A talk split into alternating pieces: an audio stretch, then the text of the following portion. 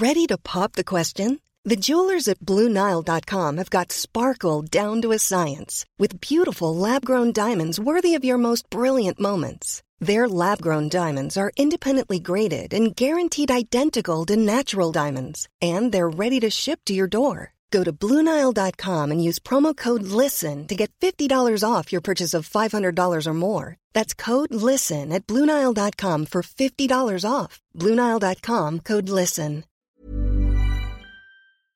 Le rendez-vous tech est entièrement financé par ses auditeurs. Ce sont eux qui rendent l'émission possible et pas des sponsors ou des annonceurs ou des sociétés tierces. Aujourd'hui, je remercie tout particulièrement Bruno Autret, Christophe Donatch, François Ribollet, Pierre-Yves Sourisseau, Marc D, Jean Delastre, Alexandre Chonsen, Broco, Sebos et Mais c'est super Et je suis tout à fait d'accord avec ce dernier nom d'ailleurs. Si vous aussi vous voulez soutenir l'émission, rendez-vous sur patreon.com slash rdvtech. Bonjour à tous et bienvenue sur le Rendez-vous Tech, l'émission qui explore et qui vous résume de manière compréhensible toute l'actualité tech, internet et gadgets.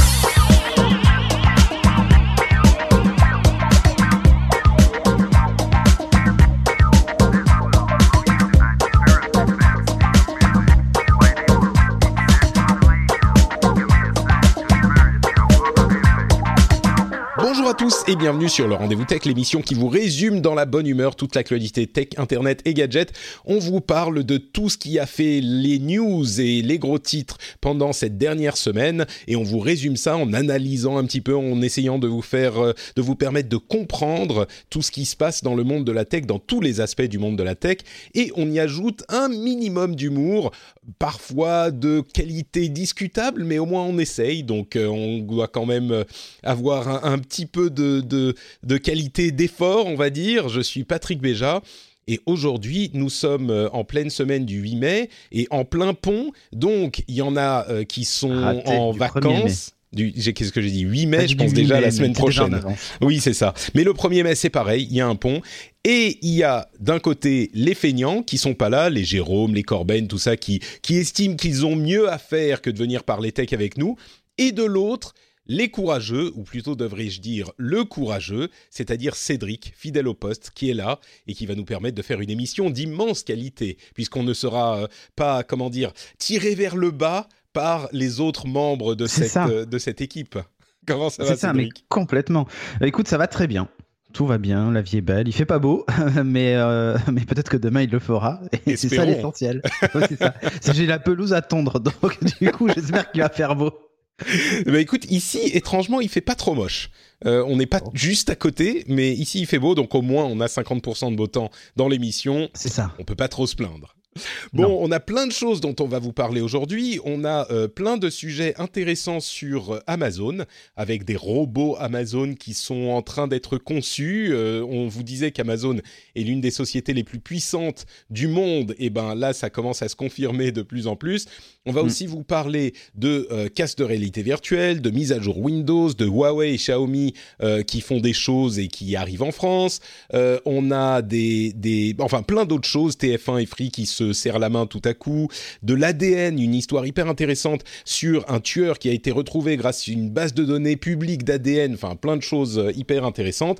Et commençons donc par le robot Amazon, qui est, alors c'est une rumeur, hein, bien sûr, mais c'est une rumeur qui vient du très sérieux euh, journal euh, site Bloomberg et qui vient de Mark Gurman, qui est, disons, euh, l'un- l'une des sources les plus fiables de la tech aujourd'hui, plus particulièrement chez Apple, mais dans la tech en général.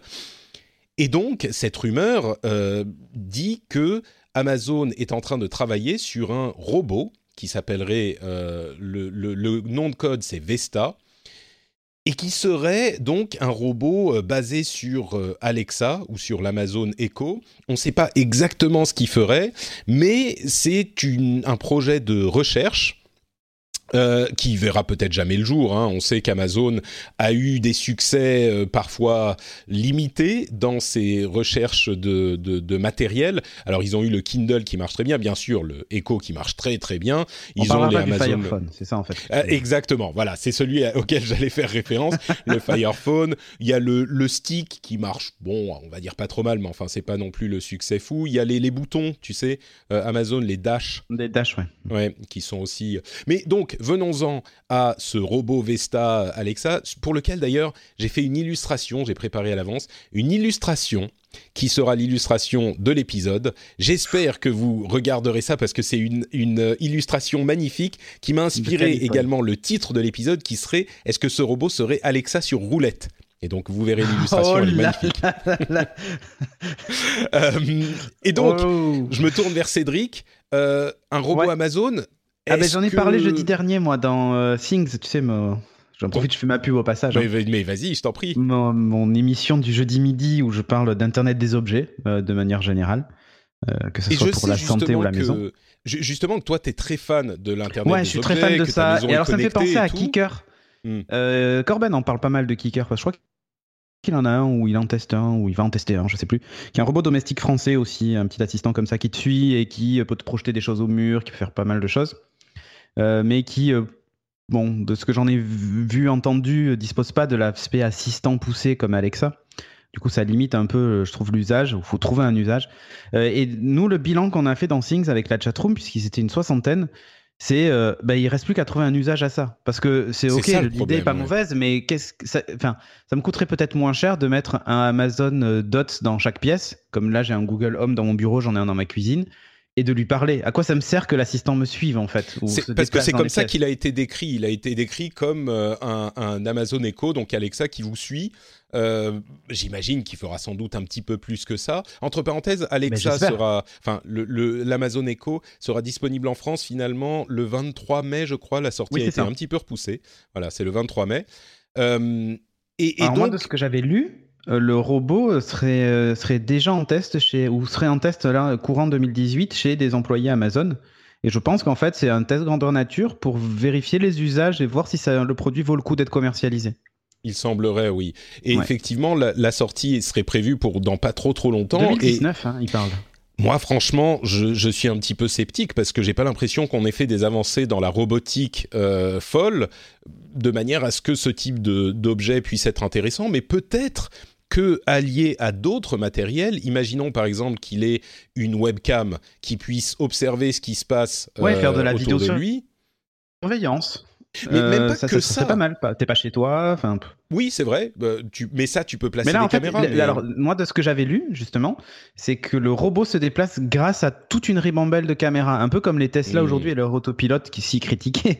Mais, mais là, euh, l'idée, c'est que hum, le robot se déplacerait grâce à un, gros système de caméras et capable de reconnaître les surfaces et tout ça.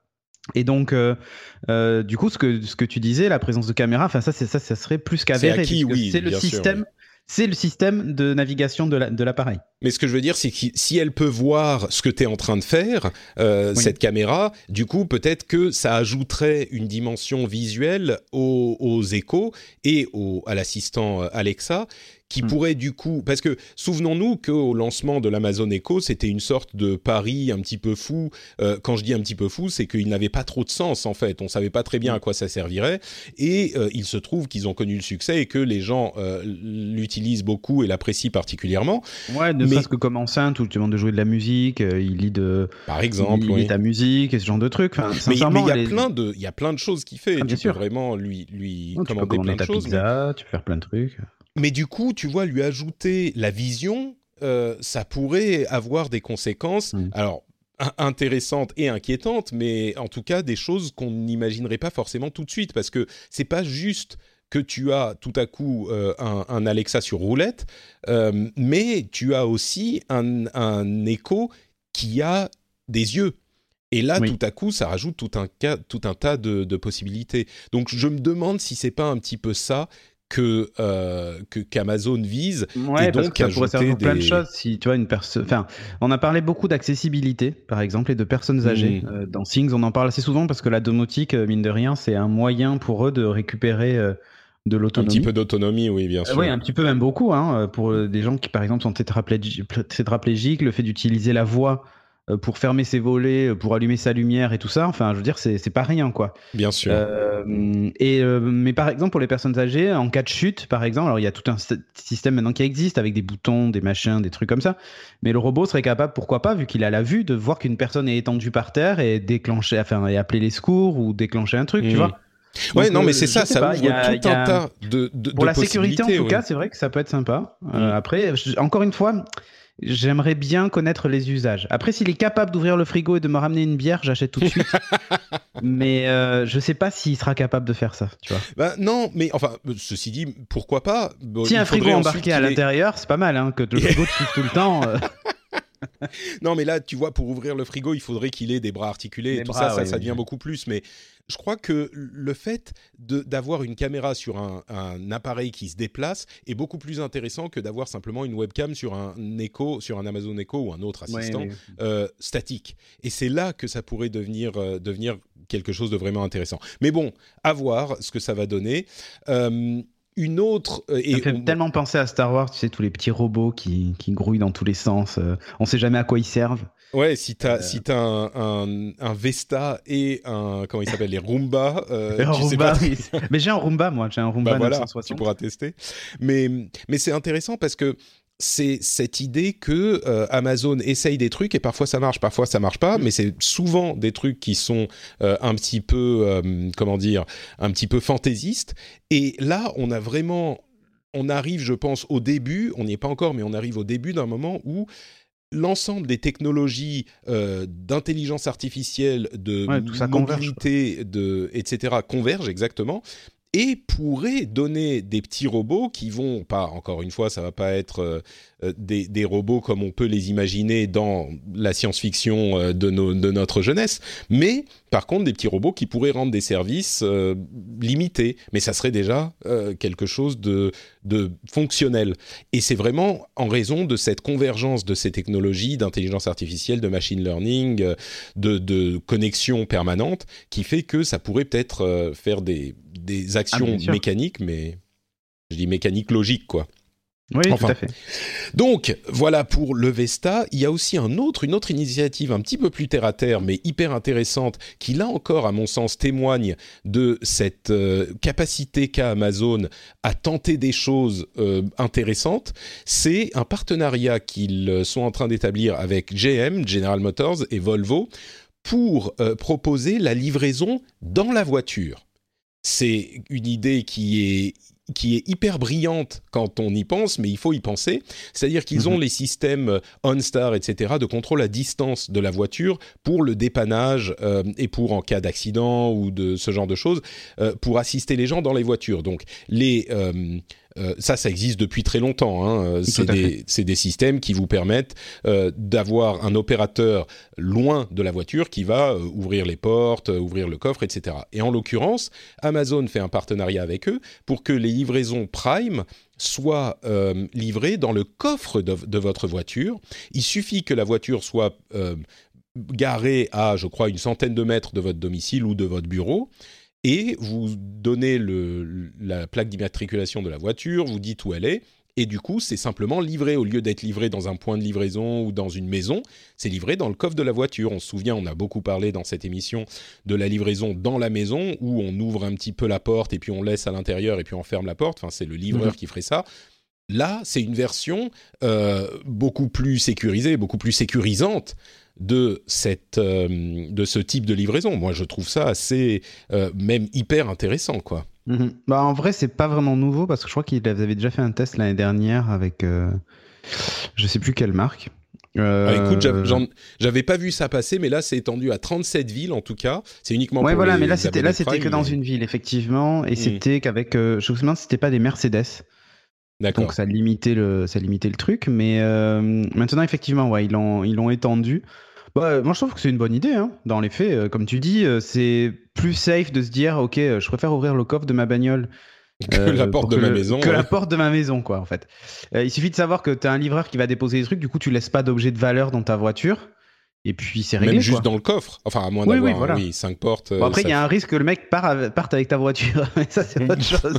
bah, disons que si ça n'ouvre que le coffre, euh, bon, si tu as une 5 portes, à la limite, il peut se glisser dans, le, bah dans Le, la voiture. Mais enfin. oui, si c'est un haillon derrière, oui. C'est vraiment, vraiment. Bon, disons que c'est pas un danger. non, non, c'est vraiment une préoccupation. Dans une moindre mesure, ouais, exactement. Après, il y a le risque aussi que ton colis rentre pas dans ton coffre, mais ça. Ouais, ouais. Mais tu sais, ça peut, ça peut être des, des, des livres pour tout type de colis, euh, ah, mais et, même des petits, quoi.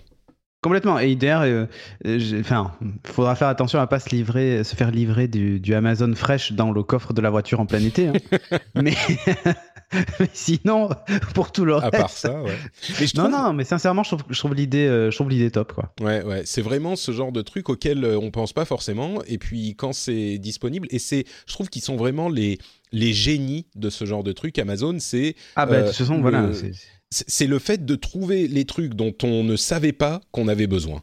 Euh, ouais ils font ça avec les je sais pas comment dire ça. Euh, les designers de logiciels font souvent ça. On sait qu'Apple euh, se targue de le faire euh, très très souvent, mais Amazon ils le font avec, je sais pas comment dire ça, des processus ou des, des de, la logistique en fait. Oui c'est ça. C'est devenu des spécialistes. Enfin honnêtement c'est des spécialistes mondiaux de la logistique. Mmh, c'est ça. Ces gens-là.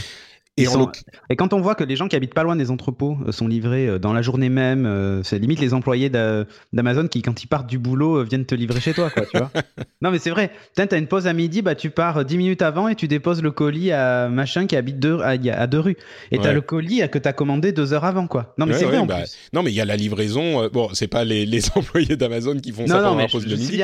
Même si les conditions de travail chez Amazon continuent à être critiquées vivement et sans doute avec, avec justesse. Avec raison, oui. Mais avec raison. Mais effectivement, il y a la livraison en une heure ou la livraison en deux heures qui est, euh, qui est un, truc qu'il propose maintenant dans certaines euh, agglomérations. Et à Paris, c'est la livraison avant, avant, dans, enfin dans la journée, quoi, qui est possible. Et ça, ça fait, ça fait un moment.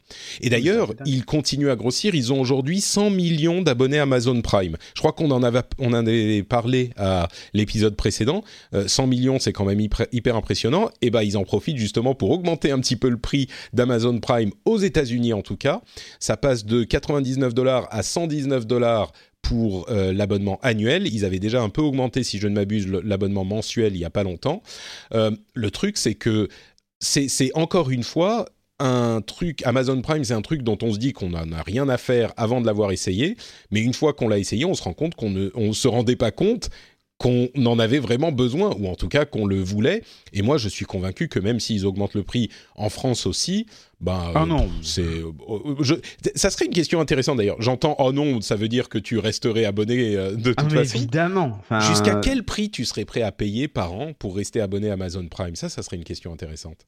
Bah après, moi, je, t'avoue que je regarde aussi. Euh, Tous les autres trucs que ça. The Grand Tour sur, sur Amazon Prime. Enfin, tu vois, j'ai j'ai en vidéo, tu veux dire? Ouais, en vidéo. J'utilise hmm. aussi le Prime pour euh, Twitch.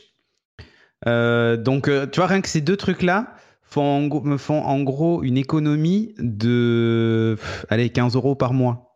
Parce que hmm. j'ai, je, je, consomme des vidéos sur, sur Amazon Prime. Il n'y a pas beaucoup de trucs qui m'intéressent, mais il y en a quand même quelques-uns. Et je trouve que c'est quasiment suffisant pour que je prenne un abonnement. Il y en a juste assez pour que tu dises ouais bon je vais le garder quoi. Ouais c'est ça et exactement. Et ensuite, euh, bah, il y a tout le Twitch Prime qui est dedans, et mine de rien, euh, ça permet d'économiser 5 euros par mois euh, d'abonnement mm. Twitch. Parce que j'étais sub à des chaînes, donc du coup, voilà, j'ai 5 euros d'économie sur ça. et puis, je, je, commande énormément sur Amazon. Donc, enfin, je veux dire, je, pense que je rentabilise le forfait très vite et allez jusqu'à. Je pense que je serais prêt à mettre jusqu'à 100 euros par an. Euh, de, plus de, ouais, de, Prime. Donc 200, 200 euros de, Prime, ça te, ça te ferait pas, ça te ferait pas peur, non. quoi. C'est, non, ça me ferait pas peur. ça me ferait pas peur parce qu'en gros, ça, ça revient à un peu moins de 20 euros par mois.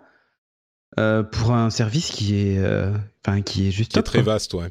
C'est vrai que je crois que à partir de, allez, 180, 200, je commencerai à me poser la question. Mais oui, je crois que je continuerai. Bon, il se trouve qu'ici, dans ma campagne maintenant, Amazon Prime me sert pas à grand chose, mais ah comme il est à, une centaine d'euros à peu près, je continue à le garder pour euh, Twitch et pour qui d'ailleurs donne des jeux aussi maintenant mm. chaque mois. Donc pour Twitch un et truc pour qui, serait Amazon intéressant. Un truc qui serait intéressant, peut-être à double tranchant en fait. Mais euh, il y a un, comment s'appelle un, un, truc intéressant euh, qu'a fait Cdiscount, qui est aussi un espèce de Amazon Prime, mais euh, de Cdiscount quoi. qui qui en fait te, te, dit combien tu as économisé en frais de livraison depuis que tu as le, ah ah. tu as le forfait. Et c'est pas mal. Alors moi j'ai eu de la chance parce que comme j'ai commandé un four et deux conneries euh, sur ces discounts, euh, ils m'ont offert pendant un an le, le service. Le Cdiscount à volonté, ça s'appelle, je crois, un truc comme ça. Mhm. Et euh, attends, je vais essayer d'aller voir. Oui, enfin, on comprend, peu importe. Voilà, là, il me fait, voilà, bienvenue Cédric, vous cumulez déjà 120, 120,95 euros d'économie grâce à vos remises. Enfin, voilà. ouais, bah c'est sûr que sur les livraisons, quand on commande ah, régulièrement sur Amazon, un euh, machin, les livraisons sont ultra chères en général en plus. Hmm. Donc euh, c'était, euh, enfin c'est ultra rentable quoi. Ouais. Bah sur Amazon, c'est la fréquence des trucs et justement que tu te mets ah, à bah commander pour des petits trucs que que t'aurais pas forcément forcément commandé s'il y ah, avait le prix de la livraison. Mais je, je, trouverais ça vachement malin de la part d'Amazon de, dire combien on a économisé quoi. Hmm. Peut-être que ça ferait peur à certaines personnes aussi. Euh, euh, mais il y a un autre euh, service encore qui va nous amener à l'éternelle conversation sur la taille d'Amazon, mais Amazon double, Web Services, donc le mastodonte de, du service de d'hébergement de, données de sites web et de serveurs, qui se met à la blockchain. Ils vont mm. commencer un service de blockchain as a service, en fait, ce qui veut dire deux choses parce que le, en fait, ils avaient parlé de la blockchain chez Amazon il y a un moment et ils avaient dit non, mais blockchain, on s'en fout, euh, c'est pas pour nous. Et du coup, ça montre la force et l'intérêt des entreprises pour la blockchain, puisque finalement, Amazon s'y est mis aussi. Donc, vous pourrez facilement héberger des services de blockchain. Euh, je crois qu'ils font du Ethereum et du Hyperledger ou ce mhm. genre de choses. Enfin, il y a quelques types. Je crois que c'est Hyperledger. Euh, Hyperledger Fabric. C'est voilà le, ce que dit euh, ce que dit l'article de l'informaticien que je consulte. Euh, donc, ils s'y mettent également, et du coup, évidemment, enfin, on, finit par en parler maintenant presque à chaque épisode, alors que je dirais, il y a deux ans, on les avait même pas vraiment vu venir de cette manière. C'est la taille d'Amazon qui devient tellement monstrueuse qu'on peut plus s'en passer dans tellement de domaines. Mm. Je, je, je, crois qu'on arrive, enfin, on en parle souvent pour euh, Google, pour Facebook. Euh, Facebook en particulier. enfin là, le. Et euh, je veux dire, on parle, on parle de l'idée, l'idée de les, de les comment dire de les diviser en plusieurs sociétés, de, de casser les, les, monopoles. Pour Facebook, ça serait pas compliqué parce qu'il faudrait faire euh, Instagram d'un côté, WhatsApp de l'autre, Facebook du dernier et Messenger peut-être en voilà. Google, on aurait aussi euh, une grande facilité à les séparer en plusieurs sociétés. Et Amazon, euh, je crois, même les supplante tous dans cette discussion plus particulièrement aux États-Unis, mais quand même un petit peu ailleurs aussi, euh, c'est, ils font une telle taille et ils ont tellement les tentacules mm. partout. En fait, aujourd'hui, euh, c'est, fou, hein, parce que Amazon, le seul endroit où ils ne réussissent pas, mais c'est vrai, hein, on en parlait tout à l'heure, c'est sur les devices. Honnêtement. Mm. bah, maintenant, avec l'écho, ils ont peut-être. Euh, ouais, ouais, ouais, mais sauf avec, l'écho parce qu'ils avaient pris, ils avaient un temps d'avance. Mais il y a quand même, et, aussi les services. Enfin, quand je parle de services, c'est euh, tout ce qui est. Euh, bah, on parlait tout à l'heure d'Amazon Prime Vidéo. Euh, vidéo, musique, mais... musique et non, mais tu sais, ils sont pas premiers, mais ils sont genre troisième ou quatrième sur tout. Oui, oui, c'est ça. Mais, mais ce que je veux dire, c'est que s'ils avaient le, enfin, tu vois, par exemple sur la musique, s'ils avaient la force d'un Spotify ou la force d'un Apple sur ça, ils seraient, enfin, je sais pas. Bah, en plus, le problème qu'il y a euh, pour, pour vraiment ces, ces choses-là, y compris pour Amazon Prime Video, c'est la qualité du logiciel qui n'est vraiment pas bonne. Et tu te dis, ces gens qui mm. ont tellement d'argent pourraient produire quelque chose de supérieur à Spotify ou à Apple Music, euh, ne serait-ce qu'en recommandation. Enfin, rends-toi compte la quantité de données qu'ils ont sur les achats. Alors maintenant, plus personne ne doit acheter de CD sur Amazon. non, mais ils ont déjà des, moteurs de recommandation qui sont monstrueux, qu'ils pourraient très bien appliquer à ces plateformes-là. Et euh, je sais pas, j'ai la sensation que c'est pas les mêmes. Enfin, oui, c'est pas les mêmes personnes, forcément. Pas forcément. Les mêmes personnes, Non, mais tu sais, ils ont pas besoin d'être les meilleurs. C'est ça qui est fou. C'est qu'ils sont les mm. meilleurs sur la logistique, comme il disait. Sur le reste, ils n'ont pas besoin d'être les meilleurs. ils ont juste personne n'a installé Amazon Music sur son téléphone. Bah, peut-être certaines personnes, mais ah euh, mais je veux dire, ils ont juste besoin d'être assez bons. Peut-être que la musique est particulièrement en retrait, c'est possible, mais ils ont juste besoin d'être assez bons pour que les gens se disent ouais bon comme je disais tout à l'heure ouais bon je vais le garder tu vois et, mm. et ils réussissent sur ça à être et à progresser petit à petit lentement à tel point que comme on le disait sur le le prix de Amazon Prime, euh, il pourrait augmenter le prix, et je suis sûr qu'il va continuer à augmenter dans les années à venir. Et, ils n'ont pas de concurrence. Ils ont, enfin, on parlait de ces discounts à volonté. Je, si je ne m'abuse, il y a une offre euh, chez la Fnac également. Mais, mais là, on parle de d'échelles euh, ah nationales qui ont énormément de mal à rentrer en compétition avec la, la force de frappe de ces autres sociétés. Donc, je sais pas. Et, à la limite, je me demande même si on divisait Amazon en plusieurs sociétés, euh, qu'il y ait Amazon Vidéo d'un côté, euh, Amazon, enfin, ils continueraient à avoir des accords, je pense, privilégiés. Je, enfin, je sais pas. Je sais pas si c'est très compliqué et c'est la même chose mm. finalement que pour Facebook et pour Google et pour tous les autres. On a ces inquiétudes sur leur taille, qui sont légitimes et en même temps ils rendent tellement de services et ils sont tellement indispensables aujourd'hui à la manière dont fonctionne le monde que on se demande euh, si on pourrait fonctionner autrement. Alors oui, on pourrait certainement fonctionner autrement, mais je sais pas. C'est Amazon fait vraiment partie de ceux qui sont euh, qui, se sont insinués dans ce dans cette catégorie sur ces depuis longtemps en fait, mais on s'en est rendu compte qu'il y a quelques années. Donc euh. mm.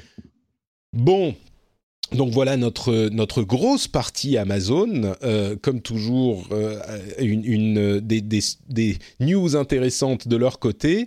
Euh, Continuons avec les news et rumeurs, mais avant de passer aux news et rumeurs, j'en profite pour remercier les auditeurs qui choisissent de soutenir l'émission. Vous le savez, l'émission euh, n'existe que par la volonté des auditeurs. C'est vous qui décidez de financer l'émission, d'envoyer votre argent durement gagné. Alors vous choisissez hein, sur patreon.com/slash rdvtech, le lien est dans les notes de l'émission. Vous choisissez combien d'argent vous donnez combien de temps euh, vous donnez. En fait, vous pouvez vous arrêter quand vous voulez. Vous choisissez le nombre d'épisodes que vous voulez soutenir. Entre parenthèses, au mois de mai, donc cet épisode sera daté du 1er mai, et au mois de mai, il y aura du coup euh, 5 lundis. Ça arrive euh, une fois tous les, tous, les quelques mois, enfin je crois deux, deux fois par an à peu près. Mhm. Euh, donc n'oubliez pas, je le rappelle à chaque fois, mais je le rappelle encore une fois, vous pouvez limiter le nombre d'épisodes auxquels vous participez. Donc si vous voulez ne participer que pour 2, 3, 4 épisodes, et eh ben vous pouvez faire ça sur Patreon aussi. Vous choisissez la somme que vous donnez, etc., etc. C'est entièrement libre. Meilleur business model de l'histoire, et je pense que vous pourriez euh, vous aussi en profiter en euh, y prenant part et en soutenant l'émission tout simplement, comme le font Augustin Descazes, Marc Drollo, Nice 89, Johan Agostini, Bongwick, Nadir Deba, Samuel Ferreira, Yang 42, Villemagne et Christophe Bussière. Merci à vous tous et merci à tous ceux qui choisissent de soutenir l'émission. Moi je l'ai fait. Hein. Bah, je, je t'en remercie. Je vais augmenter mon, mon pledge en plus. C'est vrai? Mais oui, tu m'avais oh envoyé un message en me disant ah, merci d'avoir augmenté. C'est lui, il y a, il y a à l'épisode précédent. C'était euh, c'était un moment émouvant pour moi, effectivement. Ah, tu parles. ah, d'ailleurs, il faut que je renew, que je refasse mon abonnement Twitch et change de ah. bon procédé.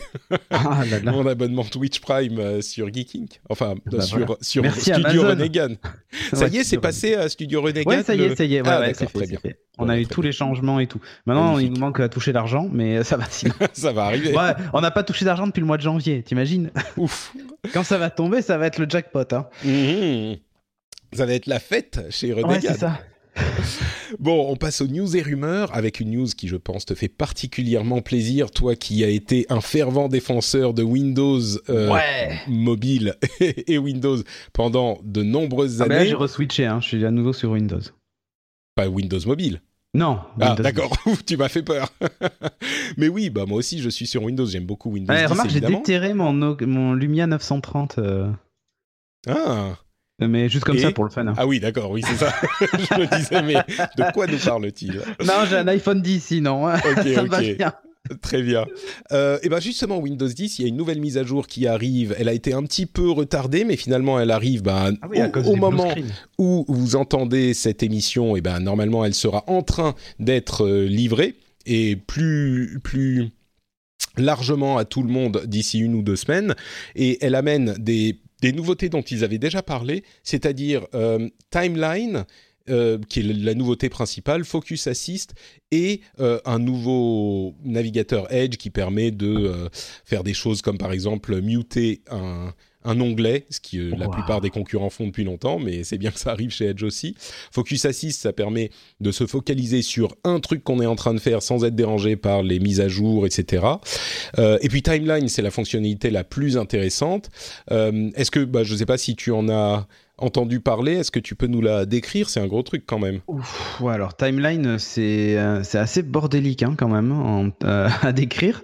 Mais bah, c'est un petit peu un historique de tout ce que tu as fait sur ton ordinateur, quoi. C'est ça. Auquel tu peux euh, accéder à n'importe quel moment. Voilà, appli par appli, depuis n'importe quel appli, avec plusieurs bureaux. Ouais, c'est ça.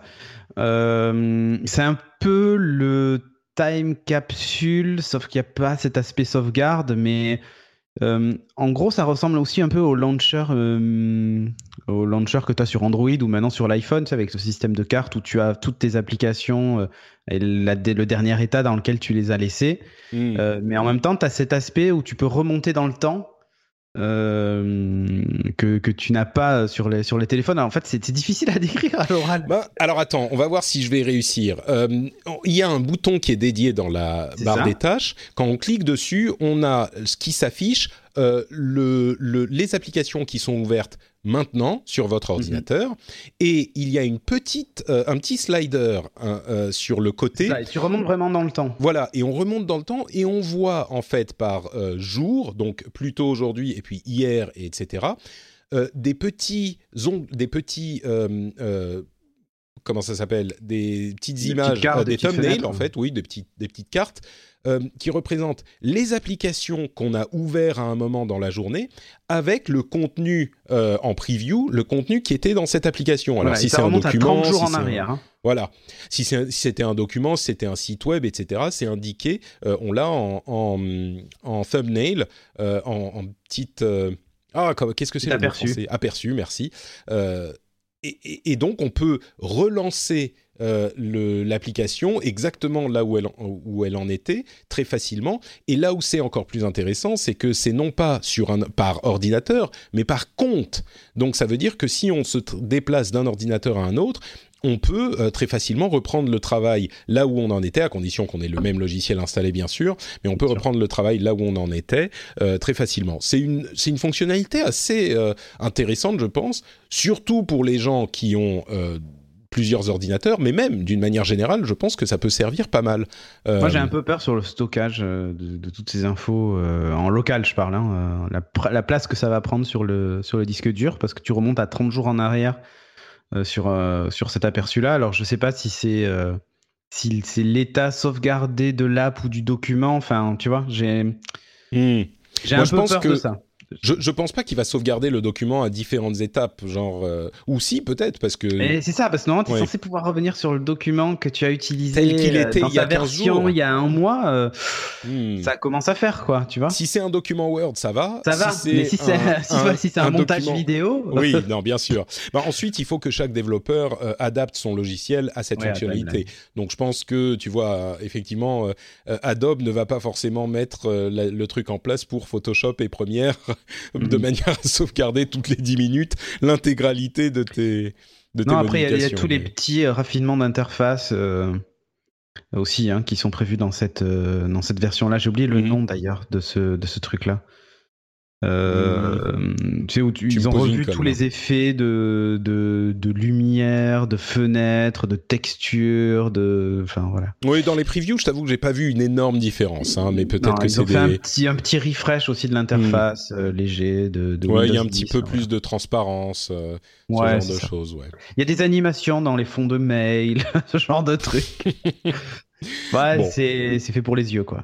Voilà, mais bon, c'est une petite mise à jour euh, qui, est, qui sera bienvenue et surtout avec cette fonctionnalité timeline. On a des rumeurs sur la, le casque de réalité virtuelle et réalité augmentée d'Apple qui serait en développement pour une sortie en 2020. Il aurait deux euh, écrans 8K et il se connecterait sans fil à une boîte dédiée qui serait donc dans la maison et il se connecterait sans fil, donc il serait plus léger parce qu'il ne se, il n'aurait pas besoin d'embarquer ce qui calcule, ce qui fait les calculs, mhm. mais euh, du coup forcément il serait également lié au, à l'endroit où on le, où on branche la boîte euh, correspondante, et donc il est un peu moins, enfin il est beaucoup moins mobile. Mais hum, c'est bon. Bah après, c'est des rumeurs, hein, bien sûr. Un casque VR AR euh, aujourd'hui, tu les utilises chez toi, tu ne sors pas dans la rue avec. Après, c'est vrai que si on s'attend à un format lunette, on aurait tendance à dire ah, c'est dommage qu'on puisse pas l'utiliser en extérieur.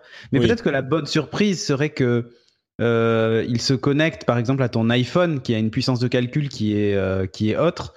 et l'iPhone permettrait pourquoi pas d'interpréter ça, tu vois, dans une version entre guillemets allégée de ce que tu pourrais avoir à domicile, mais ça pourrait être la, solution. Et c'est vrai que jusqu'à présent, on a toujours pensé à des lunettes autonomes et tout ça, y compris euh, pour les montres. Hein, si tu regardes les wearables, euh, on parle d'Android Watch qui peuvent fonctionner sans téléphone, avec puce GSM dedans et tout ça. Euh, L'Apple Watch fonctionne dans une certaine mesure sans le téléphone, mais tout n'est pas disponible sans téléphone. Et du coup, on pourrait imaginer que leur, système de VR AR, enfin leurs leur lunettes, euh, pourrait très bien fonctionner avec une norme sans fil connectée au téléphone. Et finalement, c'est que de l'affichage déporté, comme on a du son déporté aujourd'hui dans nos AirPods, euh, sur les lunettes. Euh, ça serait pas, pas complètement hmm. idiot.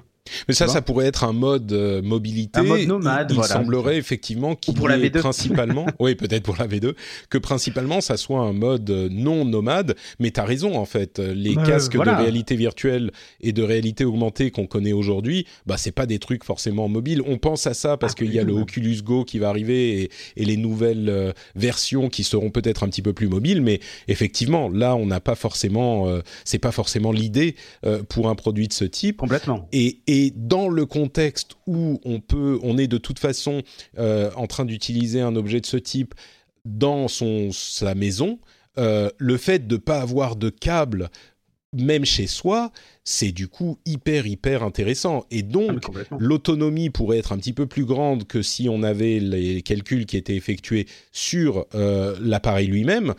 Et donc, on pourrait simplement, on peut imaginer que on le, pose sur la table basse ou ce que c'est, et puis de temps en temps on le met facilement sur soi, il est plus léger.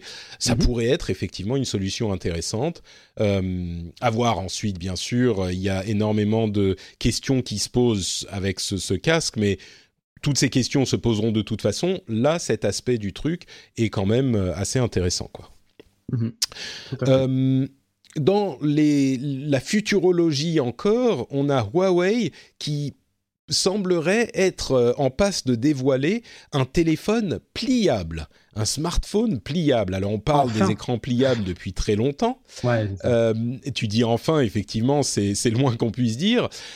Moi, j'ai un peu l'impression que euh, c'est le genre de fantasme qu'on a parce que c'est genre cool et futuriste ah d'imaginer un téléphone pliable je suis pas certain que concrètement ça serve à grand chose. Peut-être que je me trompe, mais qu'est-ce que tu en penses? Est-ce qu'on a vraiment besoin d'avoir un téléphone pliable? Bah, en fait, c'est difficile de. Il faut voir comment c'est fait. Et surtout, le seul intérêt qu'on pourrait y trouver, euh, ça serait bah, pourquoi pas d'avoir un, bah, c'est d'étendre la taille de l'écran, quoi. Ouais, c'est ça, c'est exactement, c'est d'avoir un format, un téléphone avec un, format euh, raisonnable pour l'utiliser en téléphone et euh, pouvoir le déplier en deux pour, euh, je sais pas, tout ce qui est pourquoi pas consommer de la vidéo ou taper du texte ou consulter des documents. en gros, une espèce d'iPad mini qui se plierait et en téléphone, on, on un format téléphone. Mais, Mais ça ferait des ratios d'écran un peu bizarres. Mais le problème, du coup, c'est que en plus, ça voudrait dire qu'il faudrait qu'il se plie. Hey, I'm Ryan Reynolds. At Mint Mobile, we like to do the opposite of what Big Wireless does. They charge you a lot, we charge you a little. So naturally, when they announced they'd be raising their prices due to inflation, we decided to deflate our prices due to not hating you. That's right. We're cutting the price of Mint Unlimited from $30 a month to just $15 a month. Give it a try at mintmobile.com slash switch. $45 upfront for three months plus taxes and fees. Promote for new customers for limited time. Unlimited more than 40 gigabytes per month. Slows. Full terms at mintmobile.com. Euh, vers, enfin, vers l'intérieur de l'écran, c'est-à-dire que l'écran soit toujours disponible des deux côtés quand des tu deux côtés. Ouais. Et puis il faut voir l'épaisseur. C'est pas très grave parce que regarde, tu as un iPhone 10 toi ou pas? Oui. Bah t'as un dos en verre, hein. donc euh, ouais. Imagine que c'est un écran qui est désactivé, hmm. euh, il est tout noir. Bon, bah Peut-être, peut-être, effectivement. Ouais. Il et en plus, si c'est un écran OLED, tu pourrais très bien imaginer qu'il y ait le logo Huawei euh, derrière qui s'affiche tout seul en fait quand l'écran est, est, replié. Tu vois, comme là, tu as le logo Apple. Imagine que c'est un écran euh, tu ouvres et à la place du logo, tu te retrouves avec l'affichage, euh, l'affichage étendu. Quoi. Donc, bah, disons que si ça marche comme ça, effectivement, je peux comprendre. C'est-à-dire que si c'est mon téléphone d'aujourd'hui, sauf qu'en plus, bah, tu peux le déplier et avoir deux fois plus de surface, oui, bien sûr. Ce que je crains, c'est que ça marche pas du tout euh, comme ça. C'est qu'il soit plus épais, qu'il soit un petit peu, mm. peut-être parce que la technologie est encore trop jeune, mais tu vois qu'il soit plus épais, que les bords soient gros, que ça soit, je sais pas, que, que ça fasse un petit peu prototype encore. C'est l'image que j'ai. Mais peut-être que c'est parce que j'ai vu que des prototypes des, de trucs à écran pliable. Et, même, même quand j'y pense, oui, il y avait des câbles qui sortaient de partout, mais il y avait souvent genre un écran avec l'électronique au bout, mais le reste de l'écran était hyper fin. à fait. Donc il n'y a pas de raison. Enfin, l'écran était vraiment une feuille, quoi. Et, et, donc, il n'y a pas de raison que ça soit pas possible à faire en écran, en écran fin, peut-être, je sais pas, en téléphone fin, mais Bon, réponse peut-être possiblement en novembre de chez Huawei. Euh, l'autre news des constructeurs euh, euh, chinois, je, je, dis pas de bêtises, hein, Xiaomi c'est bien chinois. Oui, oui, c'est chinois. Oui. du coup maintenant, je, comme je m'étais trompé il y a il y a quelques temps, j'avais dit que Foxconn était chinois, mais c'est pas du tout le cas. Ils sont taïwanais. Taïwanais, oui. c'est ça. Donc maintenant, je, je me je me m'assure de pas non, ça c'est une bonne nouvelle, je trouve. Alors oui, justement, Xiaomi arrive en France, donc bonne nouvelle. Euh, c'est pour ceux qui connaissent pas Xiaomi, ils font quoi? Alors en fait, Xiaomi, ils font d'excellents produits, et en particulier un des plus connus, ça a été le Mi Mix. Euh, qui, était le premier téléphone borderless, on va dire, de la création, qui était designé par Stark avec la fameuse webcam euh, narine, puisque la webcam était tout en bas, ils n'avaient pas adopté le notch. Mais l'idée, c'était qu'en gros. narine pour.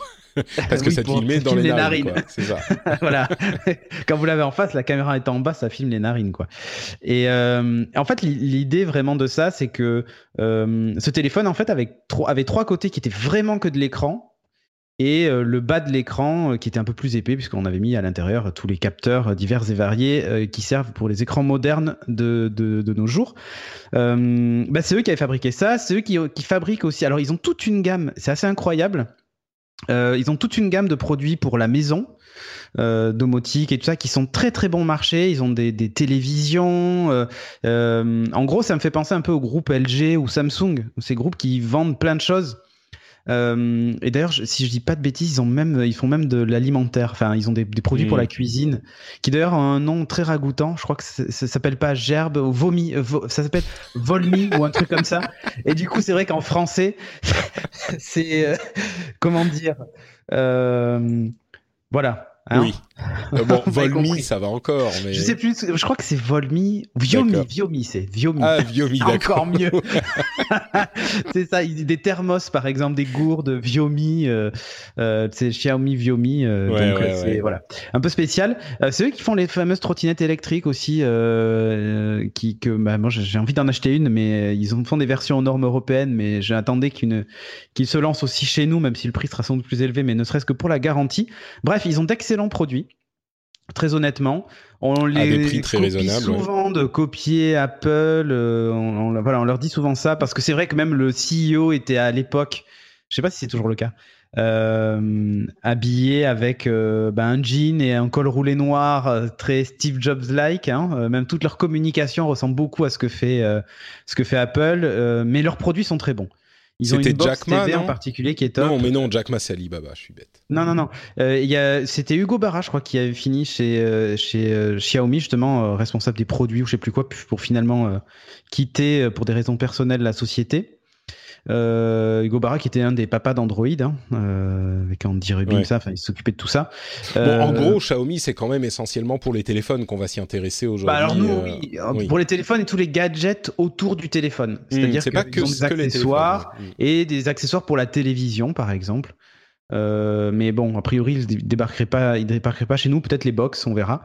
Mais ils ont, euh, voilà, ils ont des téléphones, ils ont des accessoires autour du mobile, des petites caméras, des trucs comme ça. Euh, les trottinettes qui se vendent, moi j'en vois partout à Bordeaux de ces trottinettes-là, c'est incroyable. Euh, et ça fait partie des accès. Elle, est connectée au smartphone puisqu'on a euh, des infos sur l'autonomie, on a quelques trucs comme ça dessus. Donc voilà, c'est ce genre de choses. Et effectivement, moi je les attends de pied ferme puisque leurs téléphones sont très très bons. Sincèrement, mmh. sont très très bons. Et donc ils arrivent le 22 mai en France. Donc juste avant l'Amazon Echo. Juste avant. Euh, et euh, d'ailleurs, si tu regardes bien, ils ont des drones, ils ont des robots, ils ont des caméras, ils ont plein de trucs. Si vous allez sur la page, la page euh, Xiaomi France sur Facebook, vous le voyez d'ailleurs, ils ont une espèce de bannière où on voit dessus leurs oreillettes Bluetooth, leurs leurs ampoules connectées, la trottinette d'ailleurs est sur la vignette et tout ça. Donc on voit un peu le genre de produits qui nous attendent. Ils ont des batteries aussi. Ils ont un design très soigné, j'allais dire Applesque, mais c'est vraiment ça. Euh, ils ont un design très très soigné et qui fait beaucoup penser aux, produits Apple. La finition des produits est, vraiment géniale. Donc euh, voilà, très sincèrement, j'attends, euh, j'attends avec impatience que la boutique soit disponible. Tu parlais de drones. Il y a une initiative européenne qui est assez intéressante sur l'utilisation des drones qui a commencé il y a un moment mais qui passe dans une nouvelle phase et on n'en avait pas parlé donc euh, on l'évoque maintenant. c'est la une, comment dire un groupe d'études qui travaille avec DJI, le constructeur de drones bien connu, pour mm. euh, essayer de trouver des utilisations aux drones dans les, les situations d'urgence, dans les, les, les, protocoles de réponse aux situations d'urgence. Alors on pense évidemment à des situations comme des incendies, ce genre de choses. Et euh, alors que je retrouve le nom de l'instance européenne, voilà, c'est euh, European Emergency Number Association, donc euh, l'association euh, de, de réponse d'urgence, enfin des numéros de réponse d'urgence européenne, qui travaille avec DJI et qui passe en phase d'implémentation de, pratique maintenant pour l'utilisation de ces drones et L'utilisation principale, comme je le disais, c'est avec les pompiers en, cas d'incendie. Oui, la surveillance. Ça, mais moi, j'ai vu, j'ai vu utiliser des drones à la plage. Mhm. Euh, je crois que c'est à Lacano, je sais plus. Oui, je crois que c'est à Lacano. Euh, où un drone en fait est équipé d'une bouée et le drone se déplace beaucoup plus vite que n'importe qui en jet ski, en ce que tu veux euh, dans mhm. l'eau. Et, va, et quand une personne est en difficulté, le drone en fait va près de la personne et largue la bouée pour qu'elle puisse s'accrocher le temps que les secours arrivent en fait. Ouais. C'est bah, bête, hein, mais c'est une utilisation des drones qui, qui, qui justement peut vraiment sauver des vies, quoi. C'est ça, oui. Et c'est pas donc les drones, c'est pas juste pour aller euh, espionner, votre voisin au-dessus de la haie. c'est ça.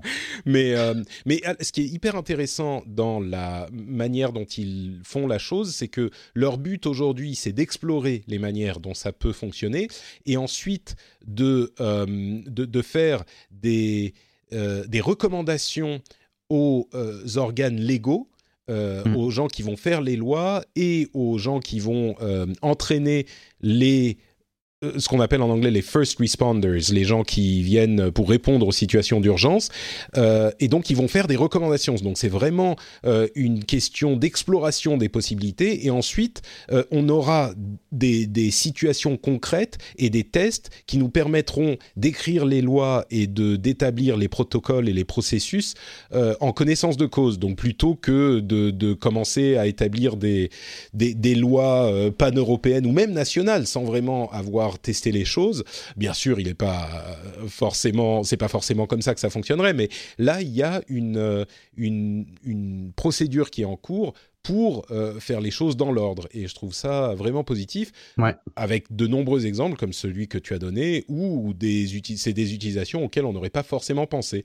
C'est que là, on va voir des groupes de, euh, de, de, pompiers, d'ambulanciers ou de, bah, comme tu disais, peut-être même de euh, lifeguards, de, oui, de secouristes. Secouristes, oui, sur les plages ou ailleurs, et leur dire, bon, comment on leur donne un drone, et avec les gens de chez DJI, on leur dit comment vous pourriez utiliser ça. Et eux, ils vont mm. tester, ils vont voir, et forcément, ils auront des réponses auxquelles on n'aurait pas forcément pensé. Euh, un autre truc auquel on n'aurait pas forcément pensé, c'est une vulnérabilité du euh, processeur Tegra oh de Nvidia qui fait la joie de nombreux joueurs puisque c'est une vulnérabilité qui est impossible à patcher mais qui permet d'ouvrir la porte vers un hack des consoles Nintendo Switch euh, à l'avenir. Alors c'est pas encore le cas, il y a des, des moyens de le faire, mais enfin c'est encore très très très. Ah oui, moi j'ai t'as pas vu les images de RetroArch euh, installé avec euh, avec euh, du coup bah, toutes les ROM et tout ça. Enfin, ça commence. Non, mais c'est pas encore possible, c'est ce que je veux dire. Enfin, c'est possible, mais il faut vraiment y aller en ligne de commande, etc. Il n'y a pas d'outil mm. complet et facile à utiliser. Mais est-ce que tu as vu comment ils y sont arrivés quand même Non, j'ai pas, j'ai pas suivi. En fait, en passant par la connectique des Joy-Con. Ah en créant au moment du boot un espèce, enfin, une espèce de, de, de bug euh, on en a parlé dans le dernier bit, d'ailleurs, qu'on a publié euh, ce week-end, où on est rentré vraiment dans le détail de la technique. Euh, où en mettant un petit composant et en faisant un espèce de court-circuit, on arrivait en fait à accéder à la carte logique, à la carte mère, avant même la séquence de boot et donc les vérifications par l'OS de mmh. l'intégrité du système. Et du coup, ça permet, avant le bootloader en fait. D'accord. Donc, ça permet justement d'accéder ensuite à la, plateforme matérielle sans même charger l'OS de Nintendo. Donc c'est assez incroyable. C'est incroyable. Du coup, effectivement, euh, la, console qui est l'une des plus populaires du moment, on en a parlé euh, dans l'émission et dans le rendez-vous jeu également, bien sûr. Mais le, le, succès de Nintendo est absolument insolent. Euh, cette année, enfin l'année dernière plutôt, avec le lancement de la Switch, ils en ont, je crois, 18 millions déjà dans la nature. Euh, mm. Des profits qui ont augmenté de, euh, je sais plus combien, 500% ou quelque chose d'absolument ridicule. Alors, alors qu'ils étaient censés être morts l'année d'avant, quoi. C'est ça. Bon, il faut dire que l'année d'avant, les profits étaient effectivement pas au beau fixe, si on compte les, le succès de la Wii U. Et forcément, avec le lancement de la Switch, ça va mieux. Mais oui, malgré ça, le succès est totalement insolent. Et du coup, euh, bah, peut-être que tous les acheteurs de Switch pourront à un moment utiliser leur Switch pour d'autres choses. Ça va faire plaisir aux hackers. Bon, ensuite, s'il faut mettre un petit, un petit euh, euh, morceau de métal sur les connecteurs des Joy-Con, c'est peut-être un petit peu moins facile qu'on aurait pu l'espérer, mais il n'empêche. Non, mais en plus, ils ont fait un truc imprimé. Enfin, c'est un truc de malade. Sincèrement, c'est un truc de malade. Bon, on, continuera à en parler euh, si les choses se développent. Euh, un autre développement, c'est TF1 et Free qui ont un petit peu... Euh, comment dire Vous connaissez cette image des, des, chiens qui se, qui se grognent l'un sur l'autre sur Internet.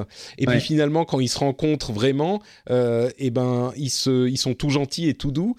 Et eh ben, c'était un petit peu TF1 et Free euh, ces derniers temps, c'était genre euh, Free qui faisait le, le, qui se hérissait des demandes de TF1 de le payer pour diffuser ses contenus et qui disait non, on va couper, euh, de toute façon rien à foutre de TF1 machin.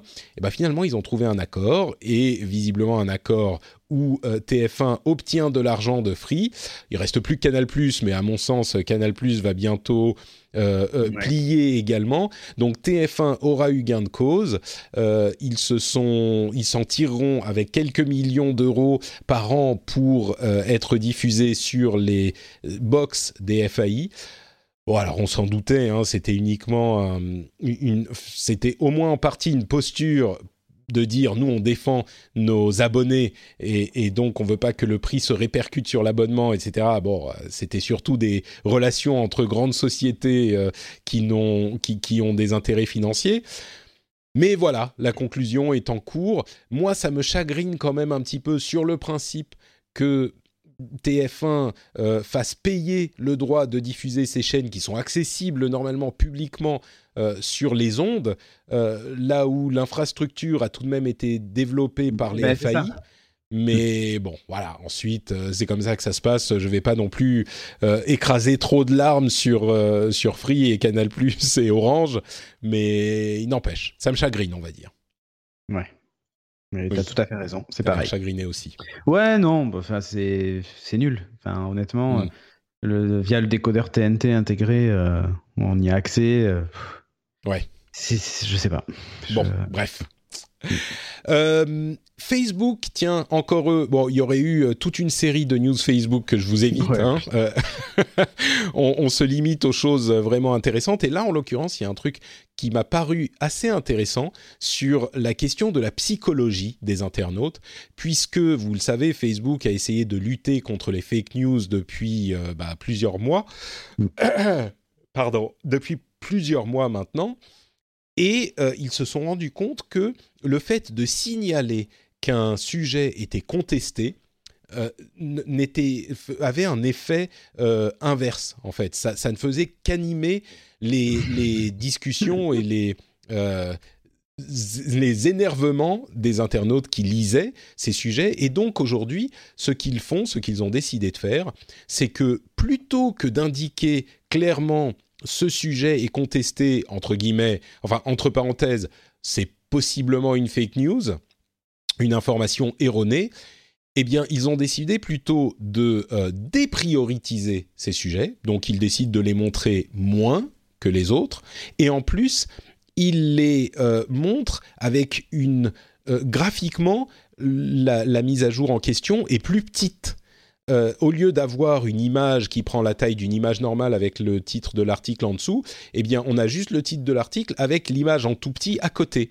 En gros, euh, quand il y a une image, enfin un sujet qui est considéré comme fake news, on se souvient qu'ils ont euh, des systèmes avec des, vérificateurs tiers, hein, donc c'est pas uniquement eux qui se chargent de ça, c'est important à savoir, mais quand il y a une news qui est considérée, qui est flaguée comme fake news, plutôt que de dire attention, cette news est, contestée, euh, il décide plutôt de la passer un petit peu sous le tapis. Et c'est important à noter, c'est pas parce que Facebook a décidé euh, on, veut que, les gens ne la voient pas trop, enfin si, mais ils le font parce que simplement le fait de la montrer en disant c'est contesté, euh, au lieu que ça, ça attire les gens ça attire les gens et ça la fait remonter en fait parce que les gens cliquent dessus, s'engueulent dans les commentaires, etc. Donc, euh, je sais pas, j'ai trouvé ça hyper intéressant au niveau de la psychologie de l'être humain. Euh, c'est un peu déprimant, mais en même temps intéressant. C'est vrai. Comme tu dis, c'est déprimant, mais en même temps, voilà, c'est comme, c'est comme tous les interdits. C'est-à-dire qu'on sent que cette, à partir du moment où une news sans le souffre, les hmm. gens vont se dire, euh, tiens, j'ai quand envie de savoir ce qui est contesté. Et, euh, et en plus, comme euh, c'est flagué contesté, tu vas avoir ceux qui vont débarquer en disant euh, c'est vraiment de la merde, vous racontez que de la merde et tout ça, et ceux qui vont arriver en disant non, mais on sait jamais. On nous censure. On nous censure, voilà, c'est ça. Il y a peut-être une part de vérité, la terre est plate, tout ça. non, mais ouais, non, mais exactement. Et, et ouais, c'est, c'est en fait effectivement un peu. Je sais pas, c'est inquiétant. C'est comme les trucs interdits au moins de 18 euh, et du coup les gens hmm. disent ah il y a peut-être quelque chose à voir. C'est ça ouais. J'aimerais bien que la réalité soit différente, mais malheureusement mais parfois. Mais regarde, regarde, en fait c'est exactement le clickbait des, des vignettes YouTube quoi. Ouais, ouais, euh, tout à fait. Sauf que sur Facebook, le fait de rajouter un truc en disant c'est contesté, imagine une vidéo YouTube où on te dirait attention, elle est contestée, ferait un max d'audience, quoi, tu vois. Ouais, c'est ça, ouais. Ouais, ouais, tout à fait. Mais c'est, enfin, oui, je suis, je sais pas, c'est un petit peu bon, c'est intéressant en tout cas. J'aimerais que ça soit pas le boulot de Facebook de faire ça. D'ailleurs, entre parenthèses, ils ont publié euh, il y a une petite semaine euh, la définition qu'ils utilisaient euh, de l'incitation à la haine et comment ils, décidaient d'agir sur ce qu'ils considéraient eux comme de l'incitation à la haine.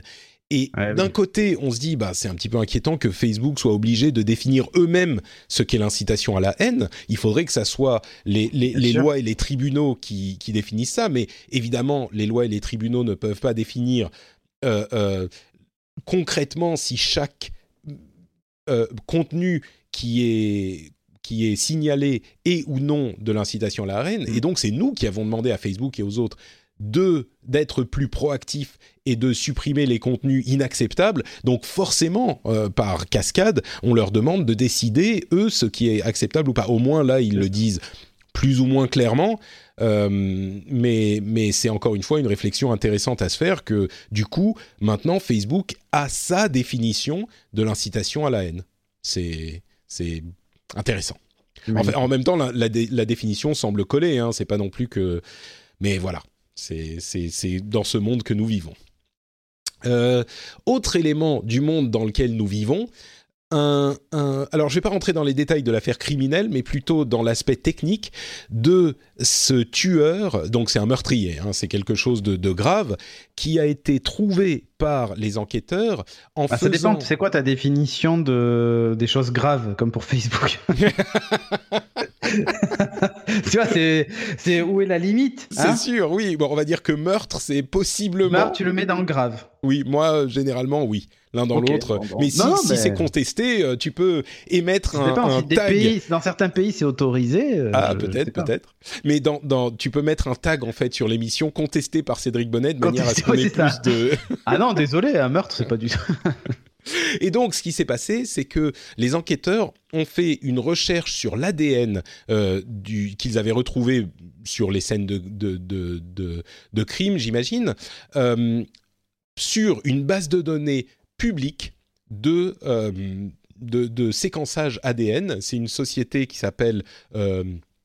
GED Match, une société de, généalogie qui, est, qui met à disposition cette base de données gratuitement.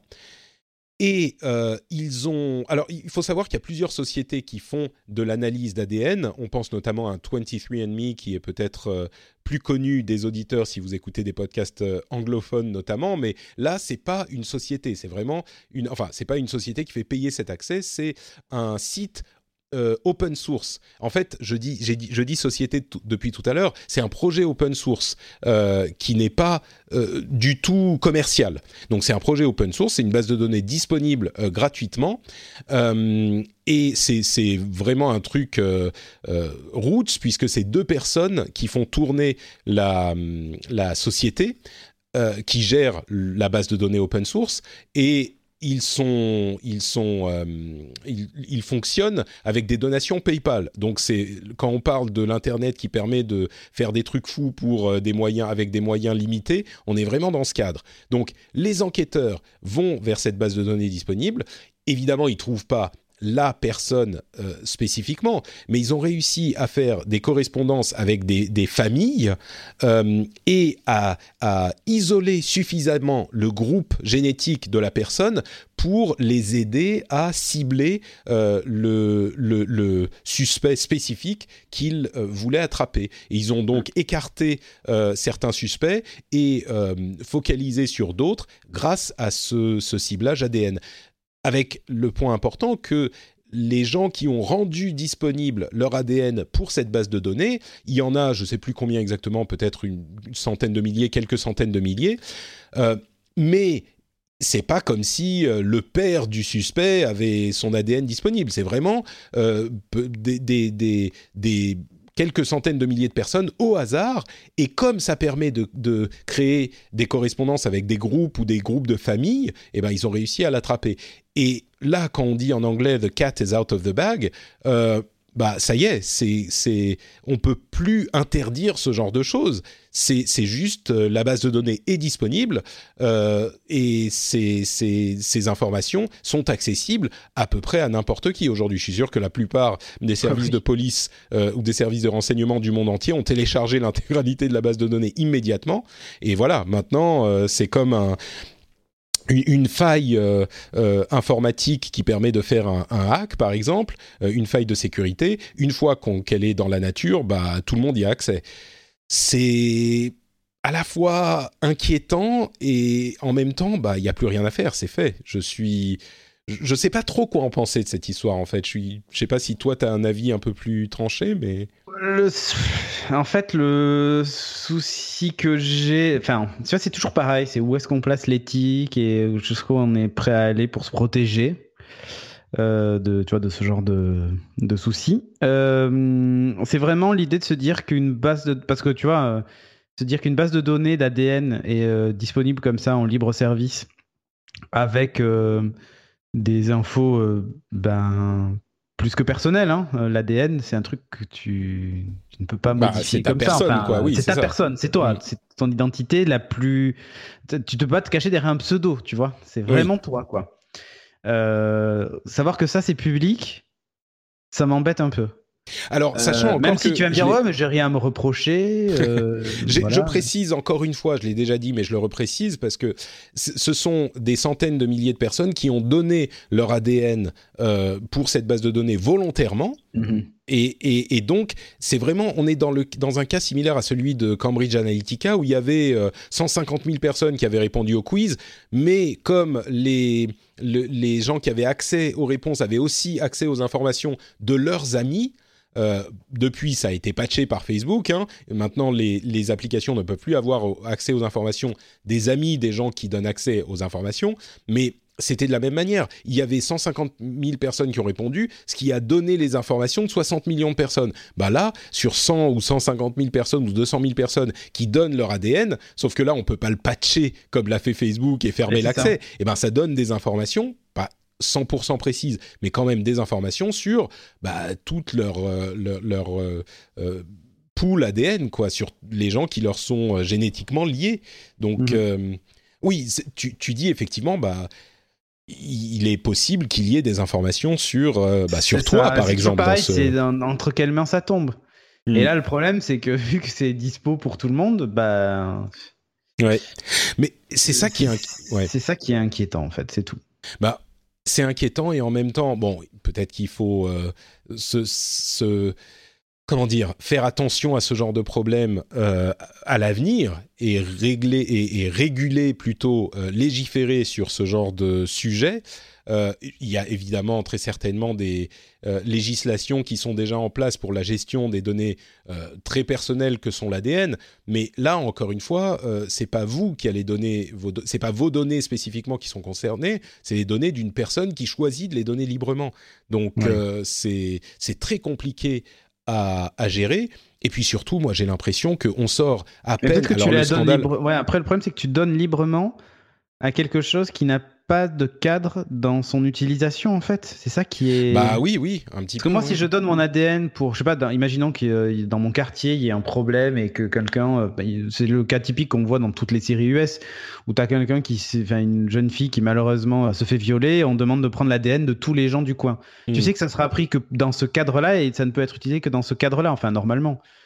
Et euh, mais oui, sauf que là, Sauf que là, c'était juste des gens qui ont qui l'ont donné librement et disent allez-y, on fait une base de données ouverte qui entre parenthèses sont importantes pour des questions de recherche. On a besoin de ces données aussi pour la recherche euh, euh, mm. et, l'open source peut mener à des résultats hyper intéressants qu'on n'avait pas forcément euh, imaginé à la base. Donc je pense que à l'origine, c'est fait avec des intentions bonnes, comme les pavés qui qui, qui pavent la route vers l'enfer. c'est ça, mais. Hmm. Je sais pas, je. Ce que j'allais dire, c'est que ça va tellement vite, j'ai l'impression qu'on sort à peine du scandale euh, Cambridge Analytica qui était pas évident à comprendre pour les législateurs que déjà on a là un problème qui n'est pas aussi d'aussi grande ampleur, hein, mais qui potentiellement a, autant voire plus d'importance dans les années à venir. Et, on sort à peine du truc de Cambridge Analytica que là on a ce gros problème aussi qui se qui se fait jour dans un domaine complètement différent. C'est enfin je, je n'envie pas les législateurs quoi. C'est c'est vraiment du un boulot compliqué avec toute cette histoire de technologie. Euh, bon, parlons un petit peu d'un truc dont on avait parlé également il y a un bon moment. C'était cette application YouTube Kids où on voyait des vidéos euh, étranges. Alors on en a parlé plein de fois, donc on va pas trop revenir dessus, mais on précise que euh, YouTube Kids pourra maintenant euh, autoriser les parents qui utilisent l'application à ne rendre disponible dans l'application que des vidéos qui ont été sélectionnées à la main par des êtres humains. Et c'est hyper intéressant parce que c'était, ça se met un petit peu dans le cadre de cet algorithme euh, dans lequel on, a un peu perdu la foi, comme on le disait il y a deux épisodes, je crois.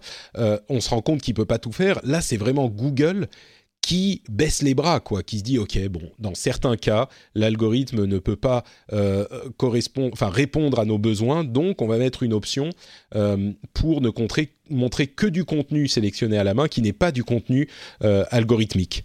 Donc c'est c'est une, à mon sens, c'est un moment important dans la vie de Google, quoi. C'est bon, c'est YouTube, mais mais c'est Google forcément.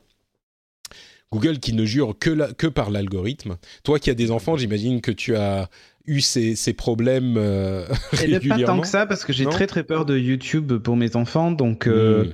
je les ai jamais mis devant une playlist, tu vois, genre euh, une playlist de dessins animés que j'aurais chopé sur YouTube, parce qu'il y en a plein. Hein. Même dans YouTube Kids J'utilise pas YouTube Kids. Ah, honnêtement, je, avec le, le, dernier scandale, machin, j'ai tellement peur qu'une vidéo soit détournée ou un truc. Hmm. Enfin, et du coup, tu leur montres que des vidéos que tu as choisies toi-même à la main, quoi. Exactement. Hmm, si besoin, je leur montre que des vidéos que j'ai choisies euh, moi-même à la main. Euh, et pour les dessins animés, on utilise Netflix ou, euh, ou des plateformes comme ça de SVOD. Comme ça, je suis certain que le contenu ne sera pas mélangé avec, avec autre chose.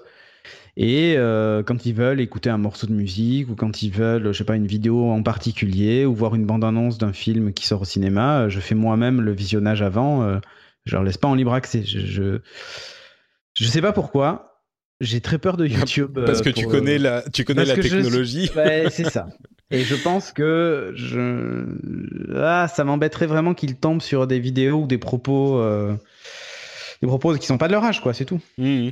Non, bah écoute, je pense que tu as répondu à notre, euh, à mon, mon, inquiétude et mon interrogation. Euh, cette histoire d'algorithme, dans le cas des enfants en particulier, la réponse c'est que l'algorithme, ben c'est pas un parent, donc euh, il vaut mieux que les parents soient des parents.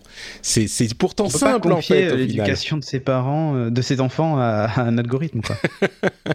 bon, ses parents peut-être, mais ses enfants. Ils le font déjà avec Facebook, hein. ils confient leur vie à un algorithme. Bon, euh, dernier sujet qu'on va couvrir très rapidement, c'est euh, Google qui se lance à fond dans les podcasts avec une application podcast qui va arriver sur Android. Donc euh, les, utilisateurs d'Android pourront avoir une application Google. À vrai dire, je pense que ça s'adresse pas forcément aux gens qui écoutent déjà des podcasts. Euh, c'est plutôt pour les gens qui ne connaissent pas les podcasts, qui ne vont plus avoir besoin d'aller télécharger une application euh, tierce sur Android, comme c'était le cas aujourd'hui, comme par exemple au hasard Podcast Addict, qui est une application de grande qualité sur, sur Android. Il y en a d'autres, mais ceux-là, on les aime bien. En plus, euh, ils sont sympas, il est français, Xavier, tout ça, donc euh, on l'aime bien. Mais, euh, mais il y aura une application sur Android dédiée au podcast, des améliorations sur les recherches de, de podcasts sur Google tout court euh, qui seront implémentés également.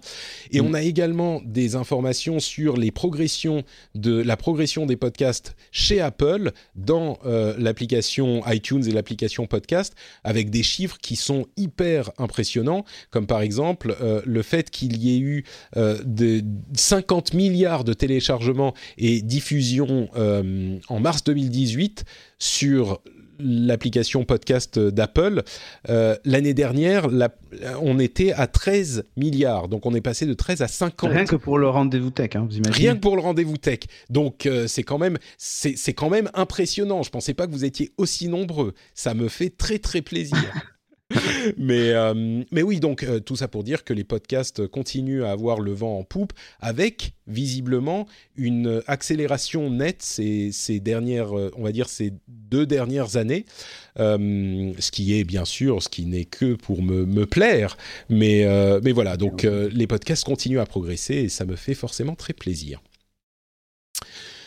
Voilà pour nos sujets et notre émission. On arrive au bout. Merci bah Cédric d'avoir été avec moi, d'avoir oh, partagé ces quelques sept heures et un petit peu. Euh, tu as évoqué à quelques reprises les émissions de ton studio Renegade. Est-ce que tu peux dire aux, auditeurs euh, euh, de quoi il s'agit ah, Qu'est-ce que c'est? Eh bien, en fait, ben, j'ai arrêté Geeking et on a changé complètement notre notre façon de faire et on a, on a tout misé sur Twitch. Euh, tout miser sur Twitch et sur le direct. Alors il y a quand même des chaînes YouTube pour certaines émissions, euh, pour euh, si vous voulez voir des replays, ce genre de trucs. On finit le entre guillemets fini le podcast. On a trouvé un moyen de détourner, d'autoriser les gens à s'inscrire, mais vous avez tout ça sur studiorenegade.fr. Mais on fait surtout du direct parce que ben, pour nous c'est l'échange qui compte, qui prime, l'échange en direct qui prime. Et ben, vous êtes très nombreux à nous suivre puisque rien que ce mois-ci on a fait plus 300 nouveaux followers à la chaîne Twitch, même un peu plus encore, euh, parce que j'ai regardé ça il y, a, il 10 jours, donc ça doit être plus maintenant. Et, euh, donc on a misé notre modèle économique donc sur Tipeee euh, et sur les subs et la, publicité sur Twitch. Et pour un premier mois, on a un premier bilan puisque on est à dépasser un peu plus de 2000 et quelques euros de, de rentrée de rentrée financière. Donc on est très content du lancement. Euh, c'était un pari pour nous d'abandonner les podcasts et du coup une grosse partie de l'audience. Parce que voilà, hein, nos, audiences ont été divisées par, euh, par quasiment 10. Ouf. Et, euh, mais les revenus ont fait x2. Donc, ah. euh, écoute, si j'avais su, voilà, si j'avais su qu'en touchant 10 fois moins de personnes, je toucherais deux fois plus, j'aurais fait d'il y a bien longtemps. non, mais, ça se trouve, si tu touches 100 fois moins de euh, personnes, tu gagneras voilà, 4 fois plus. C'est ça. Ne regardez plus, donnez juste votre argent. euh, non, non, mais dans, dans, les faits, on est, on est très content de, on est très content de tout ça. Ça marche très bien. On est à notre premier mois. Euh, là, on va commenter toutes les, conférences en mai, euh, puisqu'il y aura la Build, la Google I.O. et puis euh, en juin, on aura la, conf Apple. D'ailleurs, tu es le bienvenu, Patrick, quand tu veux. Hein. Ah, mais avec plaisir. les streams de jeux marchent bien, on a du monde, enfin, tout se passe bien. les émissions aussi sont cool, enfin, voilà. Tout se passe bien. Donc, studiorenegade.fr pour en savoir plus. Parfait. Et là, on a lancé la matinale ce matin. Ah, très très bien, j'ai vu la météo. Ouais, ah oui, le météo de qualité, hein, tu vois, comme à la télé. Hein. Pour ma part, c'est Note Patrick sur Twitter et sur Facebook. Euh, vous pouvez également, tiens d'ailleurs, je suis aussi sur Instagram, hein, Note Patrick euh, là-bas aussi. Euh, vous retrouvez l'émission sur FrenchSpin.fr. Vous pouvez aller laisser des commentaires sur iTunes et sur tous les catalogues de podcasts que vous utilisez. vous pouvez bien sûr laisser des notes, etc. vous pouvez faire, tiens, je vais vous lire un commentaire très simple, très facile. Euh, c'est Laurent Paris 13 qui dit informatif et agréable. 5 étoiles. Merci Patrick. Bah écoute, merci Laurent. Ah bah, ça fait très plaisir. Voilà. Euh, 5 étoiles également de la part de Mérite euh, qui dit excellent podcast avec des réflexions sur les technologies. Très bien pour se faire sa propre opinion, etc. etc. Merci à vous tous qui laissez des commentaires là-dessus. Merci à vous tous qui recommandez l'émission à vos amis, que ce soit sur les réseaux sociaux ou dans la vraie vie, euh, au boulot ou entre autour d'une petite pizza. Euh, si vous sortez par exemple eh mais t'écoutes pas le rendez-vous tech, euh, le rendez-vous tech c'est trop bien. Non, bon, euh, je vais pas vous faire le script. on va on va juste dire que si vous avez des amis intéressés par la tech, euh, qu'ils soient spécialistes ou non, justement, cette émission, c'est ce dont ils ont besoin pour euh, comprendre ce monde un petit peu compliqué, très simplement en une heure, un petit peu plus d'une heure chaque semaine. Et bien sûr, si vous êtes vraiment satisfait par l'émission, si elle vous apporte quelque chose, des informations, un bon moment, eh bien, vous pouvez la soutenir financièrement sur patreon.com/slash rdvtech. Le lien est comme toujours dans les notes de l'émission. Ça prend deux minutes pour s'inscrire et ça permet à l'émission d'exister. Donc, merci Merci à tous ceux qui euh, le font. Merci à tous ceux qui écoutent dans tous les cas. Et on vous donne rendez-vous dans une semaine pour le prochain épisode. Ciao à tous